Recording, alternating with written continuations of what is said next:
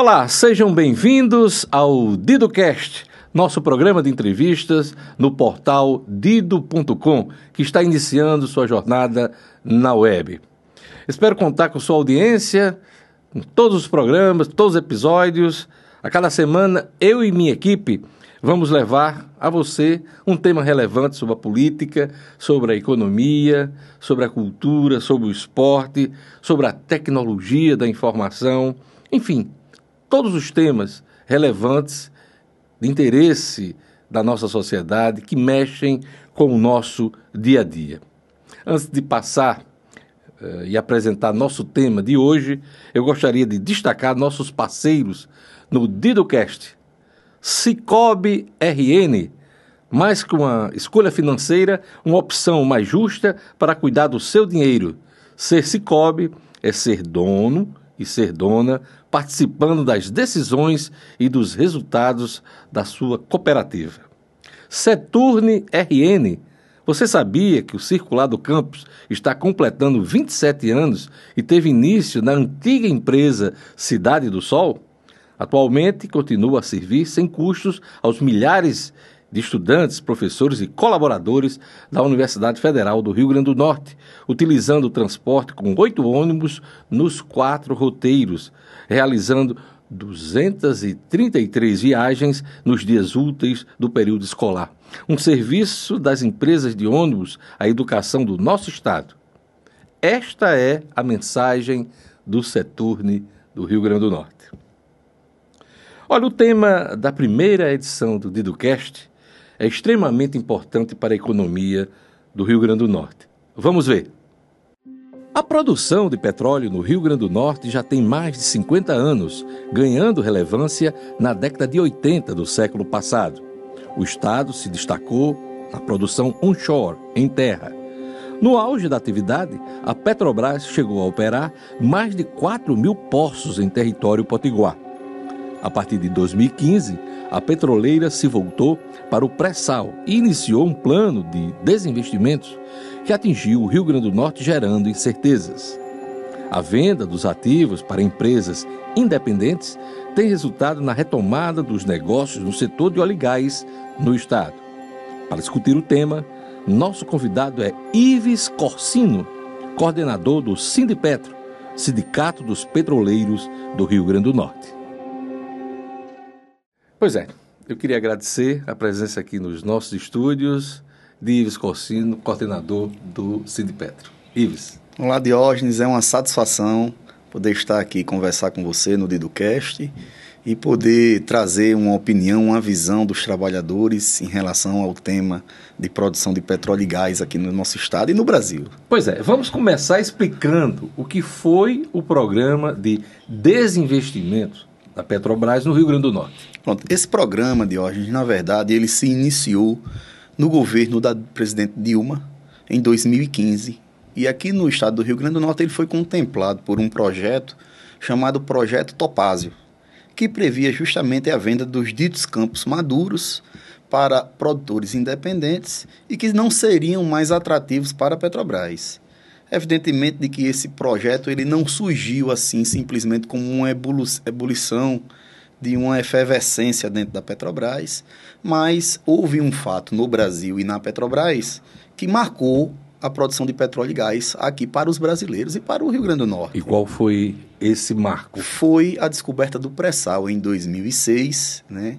E em 2010 a assinatura do contrato de cessão onerosa, hum. em que naquela ocasião se estimou uma reserva de 5 bilhões de barris a serem produzidos naquela área, apenas naquela área delimitada naquele momento. Na visão do Sindipetro, qual foi a perda da produção de petróleo no Rio Grande do Norte? É, a gente tem aí uma estimativa de que esse processo começou ali por 2015, né? Além disso, qual foi o impacto na empregabilidade? Bem, Diógenes, na verdade, o que é que nós temos efetivamente de impacto, né? O estado do Rio Grande do Norte chegou a ser o maior produtor de petróleo em terra do Brasil e um dos maiores, né? Juntando, inclusive, outras produções offshore em mar. Só que nós aqui conseguimos produzir ali até o ano de 2010 115 mil barris por dia. Atingimos esse pico. Em 2016, quando estava em operação o projeto já de saída da Petrobras dos Campos Maduros, nós já estávamos produzindo ali em 2016 57 mil barris por dia. Ou seja, saímos de 115 para 57. Né? Hoje, 2022, nós estamos produzindo aproximadamente 35 mil barris de petróleo por dia. 900 metros cúbicos de gás por dia, o que em óleo equivalente nós teríamos aí uma produção média de 40 mil barris de petróleo, de óleo equivalente. Né? Empregabilidade. Empregabilidade. Nós, com essa saída da Petrobras, aqui do estado do Rio Grande do Norte, nós temos impactos fortíssimos. De impostos diretos de trabalho, nós perdemos nesse período, de 2015 a 2022, sete anos, 10 mil postos de trabalho direto daqueles empregos terceirizados, ou seja, empresas contratadas que trabalhavam diretamente na atividade, e uma transferência de aproximadamente 2.200 postos de trabalhos próprios da Petrobras. Essas, esses 2.200, Diógenes, eles não foram postos de trabalho que deixaram mão de obra que deixou de existir. Ela foi transferida para outras regiões do país, a princípio o Sudeste, né, que é onde estavam as novas fronteiras de produção em razão da descoberta do pré-sal. Isso nos caso, no caso dos concursados, né? Isso. Mas o terceirizado perdeu o emprego mesmo. Muita Perdeu. gente perdeu o emprego mesmo. Foram né? 10 mil postos de trabalho reduzidos diretamente na atividade de produção, né, ligados ali à Petrobras, produzindo na área. Com os postos de trabalho indireto, a gente tem uma estimativa das, dos próprios institutos né, de pesquisa que a gente gira aí em torno de 50 mil postos de trabalho. Após a venda dos campos maduros e a chegada de produtores independentes no Rio Grande do Norte, o Rio Grande do Norte retomou, uh, Ives, a produção em terra. E ela tende a crescer. Pelo menos é o que estão Aham. apresentando aí a- as, as estimativas. Como estão os números hoje? Como é que estamos hoje? Então, Diógenes, hoje, na verdade, a Petrobras ainda responde por 60% da produção de petróleo no Rio Grande do Norte. Tá? Nós temos duas empresas que são âncoras nessa transição. Uma é a Petro Recôncavo, aqui denominada IP Potiguar, né, uma subsidiária da Petro Recôncavo, que é uma empresa que tem quase a idade da Petrobras. Em 2023, a Petrobras vai fazer aí 70 anos, a Petro Recôncavo tem aí 60 anos de existência Então, aproximadamente. é uma empresa que entende do riscado, que tem know-how. Isso, perfeitamente. Né? Ela nasceu praticamente com a atividade de petróleo no Brasil, como nasceu a Petrobras.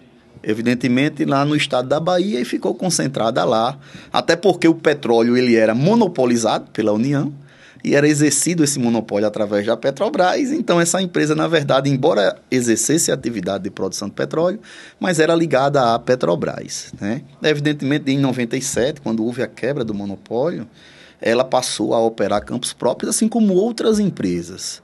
Porém, a atividade de petróleo, Diógenes, ela é uma atividade que tem um custo muito alto e necessita de altos investimentos.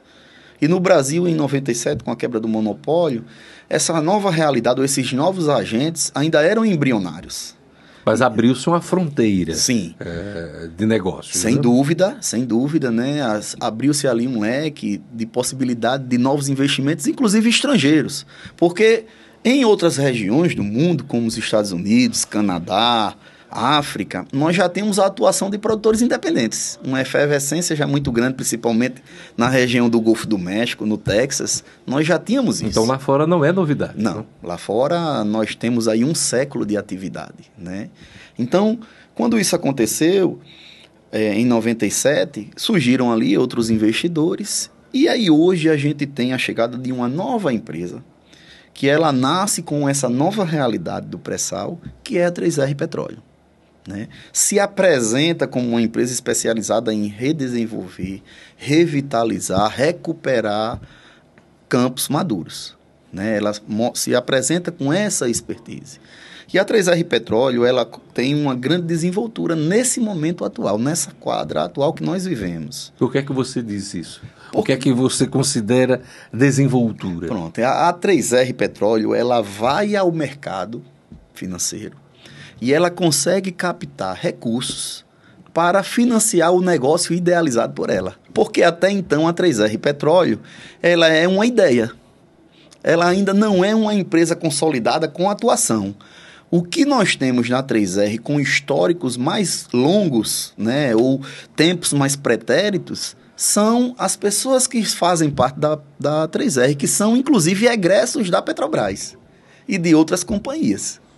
Então é uma turma que tem experiência, quem está no comando, né, pelo menos, que tem experiência de vivência com a petroleira brasileira. Exatamente, né? E aí essa vivência com a atividade, ela se une a uma expertise de ir ao mercado e vender a ideia da transição dos, da produção de petróleo da Petrobras para novos atores. Pelo que você está falando, do ponto de vista financeiro, a 3R tem muito mais força neste momento do que a Petro Recôncavo, que tem muito mais estrada. Isso cria, gera alguma dúvida, alguma ansiedade eh, no setor? Diógenes, eu diria que gera, não sei se ansiedade, mas sem sombra de dúvida, gera uma, uma relação de confiança ainda em construção. Hum. Né? A 3R não é uma empresa que possui a confiança do setor de petróleo nessa atividade. Vou lhe dar um exemplo. No Rio Grande do Norte, a 3R Petróleo fez a aquisição de quatro ofertas de ativos. Uma foi o Polo Macau, né, que ela fez lá em 2019, concluiu essa aquisição e está produzindo. Outra foi o polo de pescada arabaiana, que é offshore, aqui no Rio Grande do Norte. Essa operação ela foi iniciada e não foi concluída ainda. Fazenda Belém foi uma outra aquisição na fronteira ali da, do estado do Rio Grande do Norte com o Ceará, que ela também fez uma aquisição e ainda não assumiu essas operações, não está concluído. A outra fronte é o Polo Potiguar, que é essa grande compra do resto dos ativos da companhia. Os 22 ativos da Petrobras. Exatamente. No ano passado. É, na verdade, o contrato foi assinado agora, em janeiro de 2022, e ele está em transição. O interessante, Diógenes, e eu falo assim que essa relação de confiança com a atividade ela está em construção, é que, é, por exemplo, esses dois polos que já foram adquiridos há dois anos e não foi concluído como pescada Arabaiana e a Fazenda mar, Belém, né? e a Fazenda Belém, a companhia ainda não assumiu essas operações. Né? Então, eu acho até que é um processo natural, Diógenes. Porém, é, existem algumas, algumas movimentações, algumas posições que qualquer empresa da atividade de petróleo vai tomar que apontam para uma expansão ou para uma consolidação das suas atividades. Mas eu insisto nesse ponto. Como é que o senhor avalia os investimentos? Eles são seguros? São promissores? A atividade de petróleo é promissora, Diógenes. Mas avalio a, o negócio 3R, né? a atividade de petróleo da 3R, como algo ainda muito frágil, muito vulnerável. Né? A gente, por exemplo, essa semana, nós estamos com o petróleo acima de 100 dólares, e essa semana o Citibank... É, divulgou uma projeção de uma recessão econômica em que prevê uma queda do petróleo, do barril de petróleo, para 40 dólares. Se isso acontecer, a 3R, que está entrando nesse segmento, ela tem uma, uma chance de se consolidar o seu negócio? Acredito que não, Diógenes. Até porque a sua grande, o, o grande ativo, os grandes recursos que ela se utilizou para para adquirir esses ativos de petróleo, eles são financiados pelo mercado financeiro, que exige rentabilidade e que, num cenário de recrudescimento econômico, isso não vai existir. Se fala muito em retomada dos negócios do petróleo e, e, do gás aqui no Rio Grande do Norte, do óleo e gás. E eu lhe pergunto, qual é a visão que vocês, trabalhadores, representantes dos trabalhadores, têm da retomada uh, dos negócios? Olha, Diógenes, a gente, na verdade, nesse cenário atual, não há muitas perspectivas. Por quê? Deixa eu te contextualizar rapidamente. Pois não. Os dutos que transportam gás, o Brasil, ele é inteira, integralmente interligado por gasodutos. Então, a gente tem gás da Bolívia, que pode chegar até o estado do Rio Grande do Norte, através do gasoduto, do gás bol, que vai até São Paulo e sobe pelo gasoduto nordestão e liga todo o Brasil. A gente tem a, a, esses gasodutos, hoje eles foram vendidos. Esses gasodutos, ele tornou o gás mais caro para ser transportado. Isso é uma questão. A outra questão é que além desse insumo se tornar mais caro, que é necessário para o desenvolvimento da atividade, o planejamento hoje da Petrobras ou do governo federal é de exportar 65% da produção de petróleo no Brasil. Hoje nós exportamos 46%. Em 2021, nós exportamos 46% da produção diária de petróleo. Nós produzimos 2 milhões e 900 mil barris por dia e exportamos 1 milhão, um pouco mais de 1 milhão e 300 mil barris por dia. Deixamos de, de realizar a atividade aqui. Então, nesse cenário, a gente pode estar produzindo, por exemplo, em águas profundas do Rio Grande do Norte, como são novas fronteiras nossas, e de lá um navio sair com o petróleo para o exterior. Nós não temos o desenvolvimento da cadeia da atividade de petróleo aqui, que vai da exploração, que é da descoberta do óleo, do hidrocarboneto, até o seu refino e comercialização. Mas é verdade que muitas empresas começaram a atuar agora no Rio Grande do Norte, né? Sim, sem dúvida, mas olha só. É, a gente tem aí 25 anos de abertura de mercado. E esse desenvolvimento do mercado só veio acontecer agora e por causa de uma abertura radical e eu diria desorganizada de vender os ativos da Petrobras. Vou dar um, um exemplo, Diógenes, para você. Nós tivemos, naquele auge da Lava Jato, foi, teve muito em evidência a questão do Compege da refinaria Abreu Lima em Pernambuco. Os investimentos que foram descontinuados, eles tinham já 80% de obra concluída. E muita coisa foi perdida, né? Exatamente. Muita coisa ficou para né? trás. 80%, faltava 20% para se concluir. Naquele momento que se descontinuou e que se fez posteriormente uma abertura de venda daqueles ativos ou de busca de parceria para conclusão, ninguém se interessou. Então, na verdade, a atividade de petróleo para se desenvolver, ela tem sido hoje mais atrativa ao investidor em razão do retorno do investimento do que ao próprio desenvolvimento da atividade. Por isso que na nossa visão, nós não acreditamos nesse modelo de uma consolidação dessa transição, embora ela seja necessária e natural na, no setor.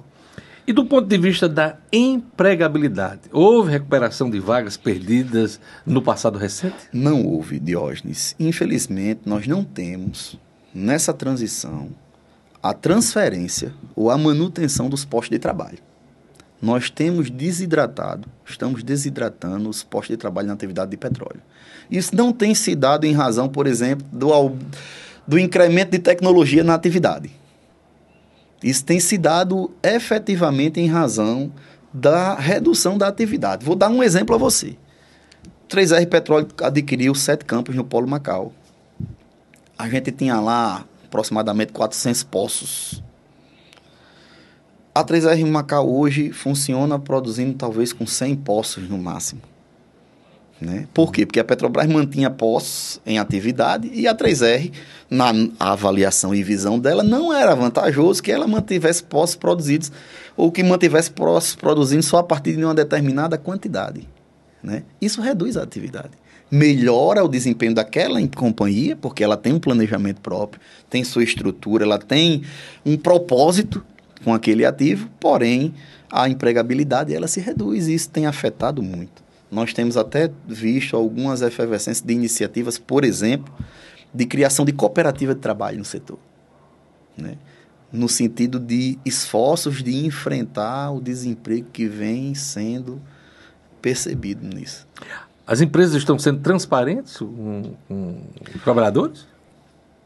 Diógenes, é, nós te, temos estabelecido uma boa relação com as empresas, né? Eu diria uma relação respeitosa, o que é muito bom, muito salutar. E, e isso permite diálogo e permite abertura para a construção de transparência. Porém, hoje nós não temos tido um nível de abertura com as empresas que possibilite essa, um grau de transparência que estabeleça, por exemplo, uma relação de confiança entre as empresas e os trabalhadores.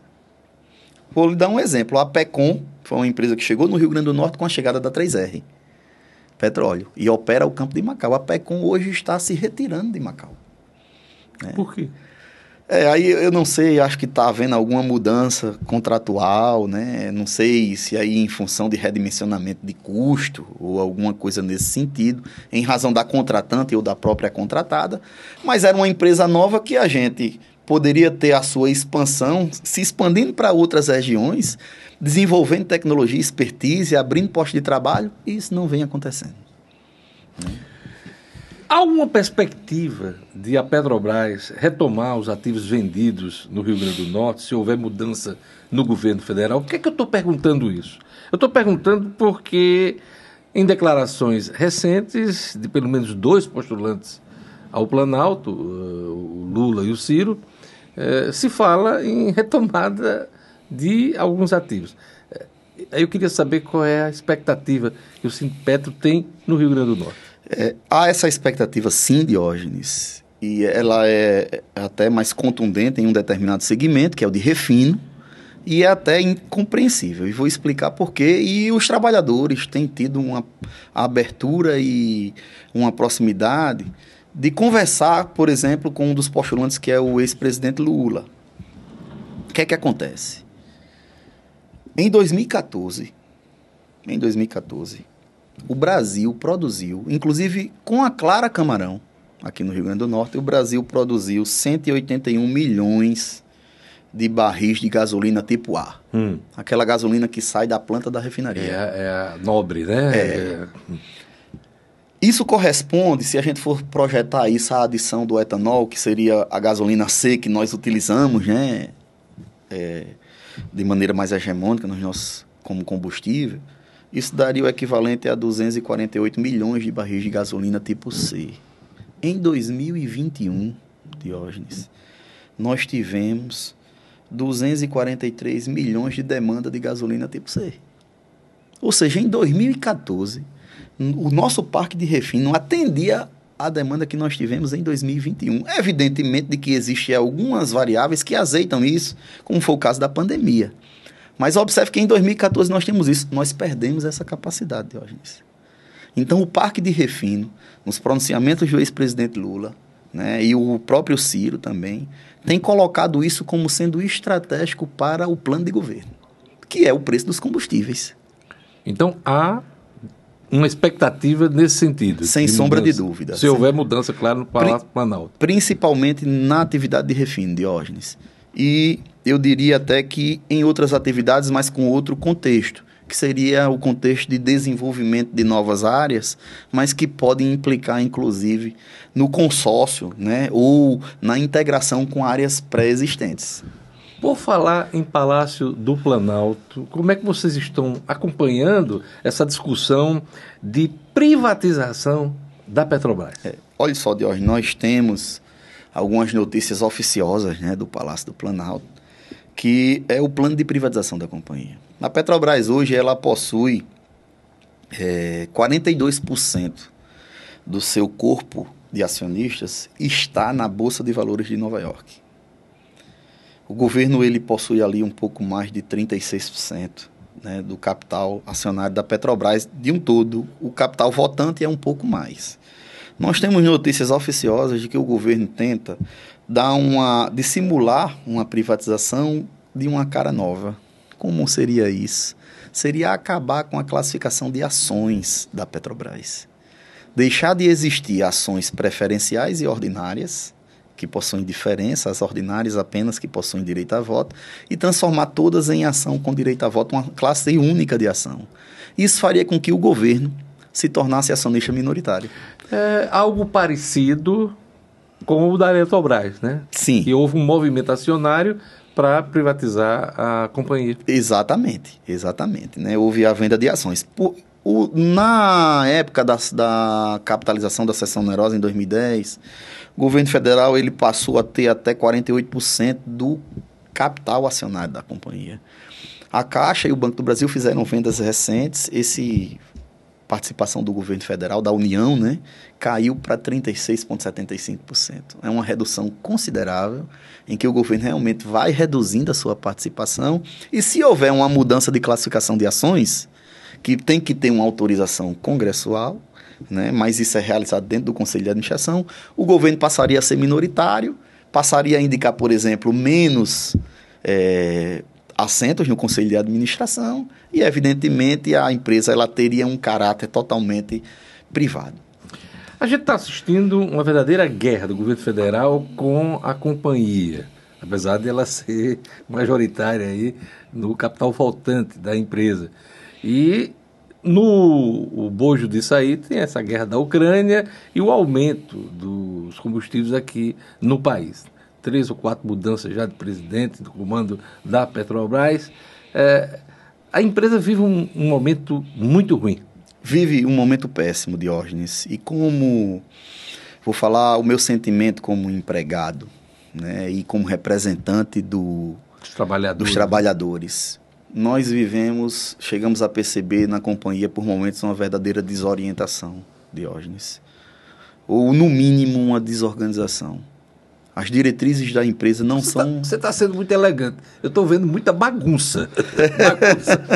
Pelo menos no comando da, da companhia. É, a gente tem, Diógenes. Eu diria a você que eu estou na.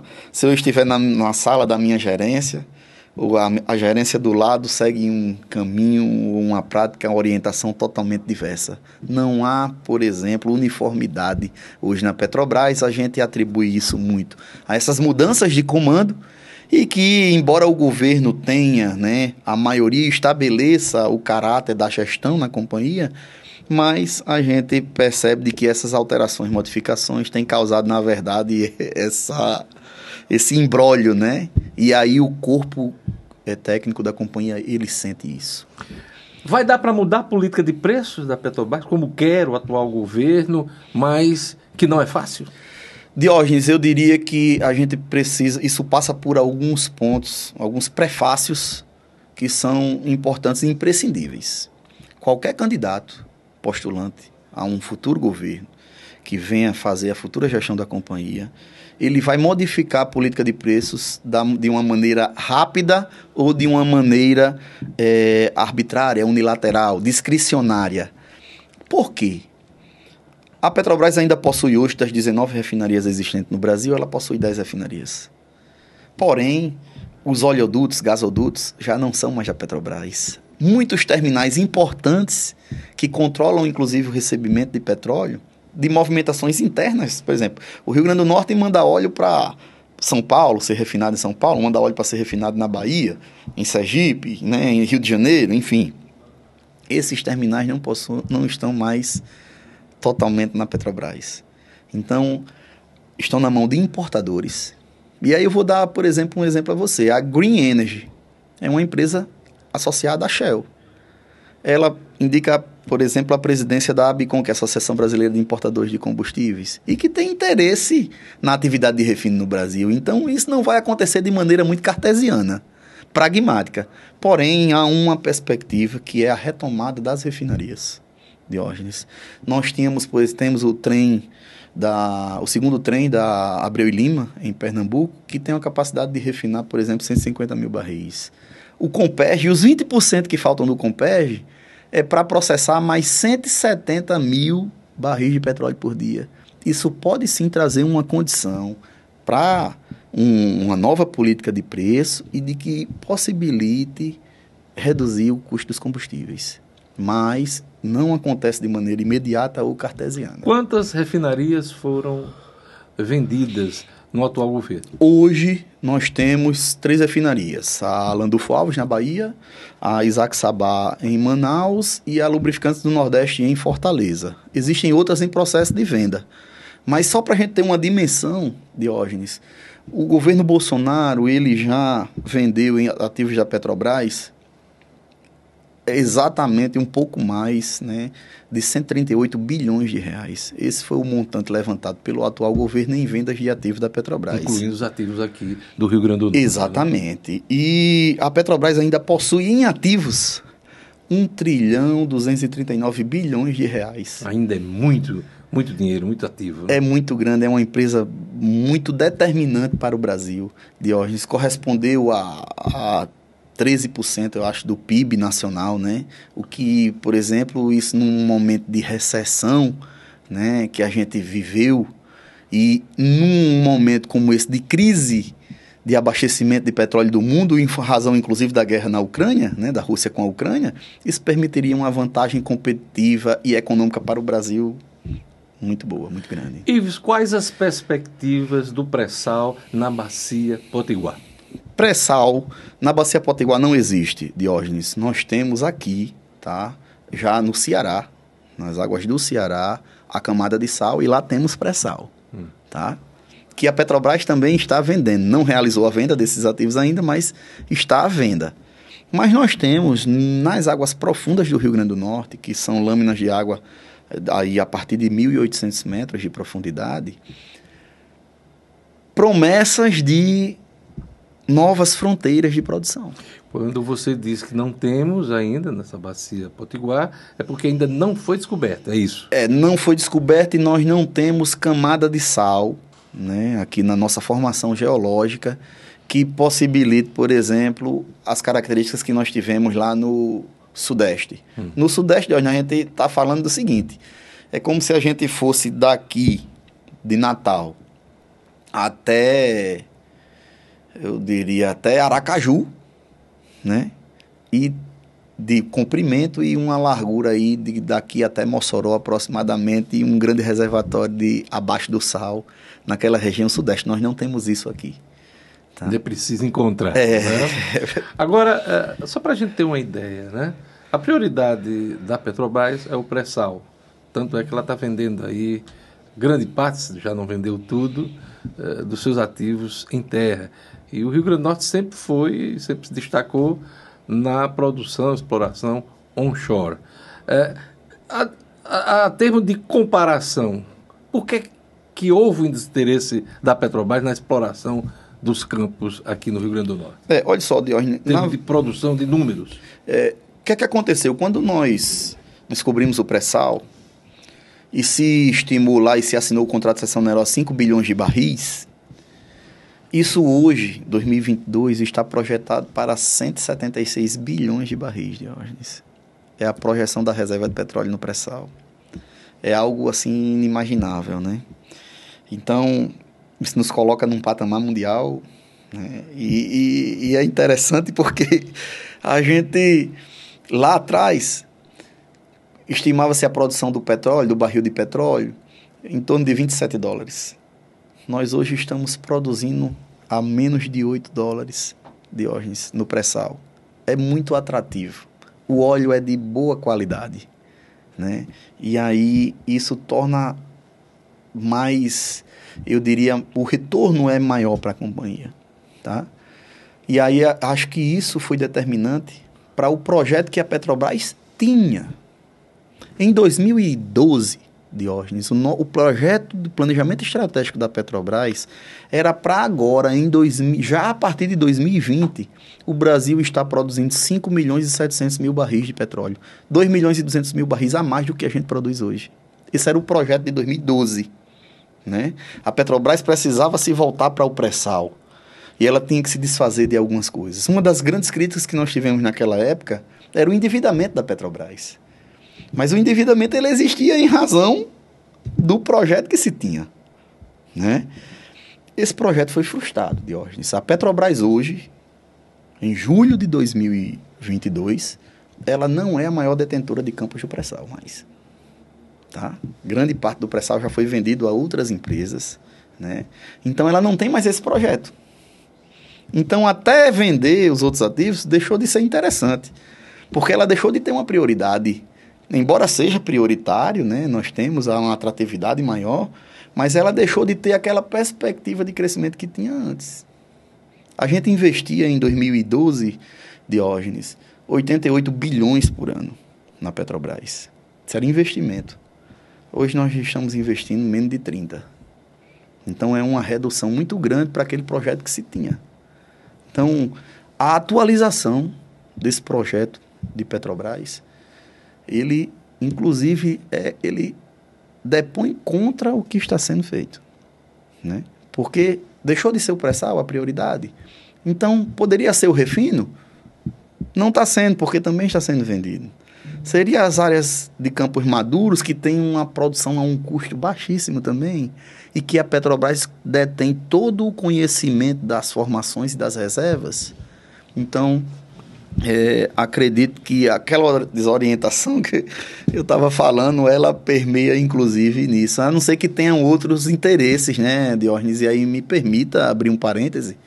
Em 2002, uma, houve um furo, né, um vazamento de informações da Defesa Americana, Departamento de Defesa Americano, por uma jornalista chamada Ana Esther Cessenha, né, mexicana, uma jornalista mexicana, em que em 2002 os Estados Unidos, o Ministério de Defesa dos Estados Unidos, ele estabelecia o seguinte: evitar o desenvolvimento ou a formação de coalizão de economias possivelmente hegemônicas ou de países possivelmente hegemônicos e garantir o acesso irrestrito a energias ao Estado americano, né? Ironicamente, em 2006, a gente tem a divulgação do pré-sal, tem o roubo dos notebooks, né? Que a Halliburton estava lá e houveram os furtos dos notebooks no Porto de Santos. Foi mesmo? Foi, do pré-sal, né? Nós tivemos isso. O Haroldo Lima era presidente da ANP na época, né? Ele defendeu, inclusive, a transição naquela época, em razão da, da do pré-sal se apresentar como uma grande promessa. Né? E aí a gente vem com todos esses desdobramentos né? e esse acesso à energia do maior consumidor de petróleo do mundo, que é os Estados Unidos, né? e também se torna um dos grandes compradores dos ativos aqui da Petrobras, os grandes conglomerados, os acionistas da Bolsa de Nova York. É um assunto delicado para quem faz a companhia, mas é importante a gente. A, a, a Lava Jato foi superada no âmbito da Petrobras? A Lava Jato, Diógenes, foi uma grande surpresa para os petroleiros, para os petroleiros. Nós temos na nossa companhia controles, sistemas de controles rigorosos e sistemas de disciplina, de consequências rigorosos. Né? O que aconteceu na Lava Jato é que houve um cartel de empresas, eram 27 empresas, que operava, né, tinha relação com a companhia, mas isso era operado fora. E dentro da companhia era operado nos grandes cargos, nos altos cargos executivos. A Lava Jato, ela causou na companhia, Diógenes, uma, um reconhecimento de perda de 6 bilhões de reais. A Petrobras, ela já recuperou os 6 bilhões de reais que foi reconhecido como perda. Há quem diga que é muito mais do que os 6 bilhões é, de reais admitidos. É, perfeitamente. Agora, o que ocorreu na companhia é que houve uma, eu diria até que uma evolução na consciência da categoria, né? Porque a categoria petroleira desejou que aqueles esquemas de corrupção fossem exemplarmente combatidos. Porque todos se submetiam às regras da companhia, às regras disciplinares, aos sistemas de consequência, né? E aí, infelizmente, né, a gente viu que aquilo tomou um viés político e foi tratado politicamente né? E que realmente na companhia continua tudo antes, né? Da mesma forma que era. Em tempos de mudanças climáticas e de muita pressão por energias renováveis, eu pergunto a você, Ives, qual é o futuro dos combustíveis fósseis, entre os quais o petróleo? O petróleo, Diógenes. Isso é interessante, Diógenes, porque o, as mudanças climáticas, o planeta, ele ele mostra sintomas, né, na necessidade de se modificar, né, a relação humana com a natureza. E os combustíveis fósseis estão nessa nesse bojo. Mas tem uma coisa que a gente precisa ter consciência. Nós não temos, Diógenes, nenhuma matriz energética hoje, hoje, julho de 2022, nenhuma matriz energética que substitua o petróleo. O uso mais nobre do petróleo não é a gasolina que nós colocamos no nosso carro, é os petroquímicos. Então, a gente precisa, por exemplo, de petróleo no arroz que nós comemos. Precisamos no computador. E nós não temos nenhuma matriz energética que substitua. Há algumas potenciais matrizes. Né? Existe a energia limpa, mas existem outras que não são tão limpas, que são tóxicas, que é o caso do urânio, da energia nuclear, mas o risco né, e o controle da energia nuclear ainda é uma discussão mundial e que vivenciamos isso, inclusive, hoje nessa tensão no leste europeu. Né? Pois é, mas é, se fala, por exemplo, que é, em 50 anos a gente vai ter uma mudança é, de matriz muito grande e que o petróleo não vai ser tão rentável, não vai ser tão fundamental para a vida em sociedade. É isso mesmo ou ou isso é coisa de ecologia? Nos próximos 50 anos, Diógenes, não há nenhuma perspectiva, nenhuma perspectiva de substituição do petróleo para os próximos 50 anos. Nós podemos até lá ter um nível de modificação ou de inserção de novas tecnologias de geração de energia que estejam mais avançadas, mas não que substituam o petróleo. A Agência Mundial de Energia, né, ela não apresenta isso. A gente está recrudescendo em, do, em pleno século XXI, Diógenes. Nós voltamos, e aí, evidentemente, tem algumas variáveis, como a guerra na Ucrânia, mas o mundo voltou a consumir biomassa e carvão mineral. As minas de carvão mineral na Europa, na Ásia, estão sendo reabertas. E a, isso é na contramão né, dessa, desse apelo ambiental. Então, se nós estamos, se o mundo caminha na contramão e o petróleo é o que nós temos de mais avançado e viável, né, economicamente e do ponto de vista industrial, tecnológico, como é que a gente tem, vai realmente sofrer essa grande modificação? Né? Fica essa incógnita. Depois dessa aula sobre petróleo e gás, eu queria agradecer a Ives pela presença aqui no nosso programa, no Didocast, desejar um bom trabalho a ele, à frente da coordenação do Sindicato dos Petroleiros. Eu agradeço, Diógenes, a grande oportunidade. Eu, embora, né, e, e é totalmente natural, sempre acompanhei o seu jornalismo, jornalismo inclusive opinativo, né, em que em momentos concordava, em momentos discordava, mas sempre fui um admirador e sempre acompanhei o seu trabalho por mais de década, Diógenes. Amigo, é uma satisfação estar aqui. Muito obrigado pela sua presença. Olha, se você gostou do conteúdo, não esqueça, hein, de deixar o seu like, o seu gostei e se inscrever no nosso canal no YouTube e ativar o sininho lá para você não perder as próximas entrevistas. A, entrevista é, atual, que a gente acabou de gravar também vai estar disponível nas principais plataformas de podcast como o Spotify, a Apple e o Deezer. Todos, até a próxima semana, até o próximo episódio.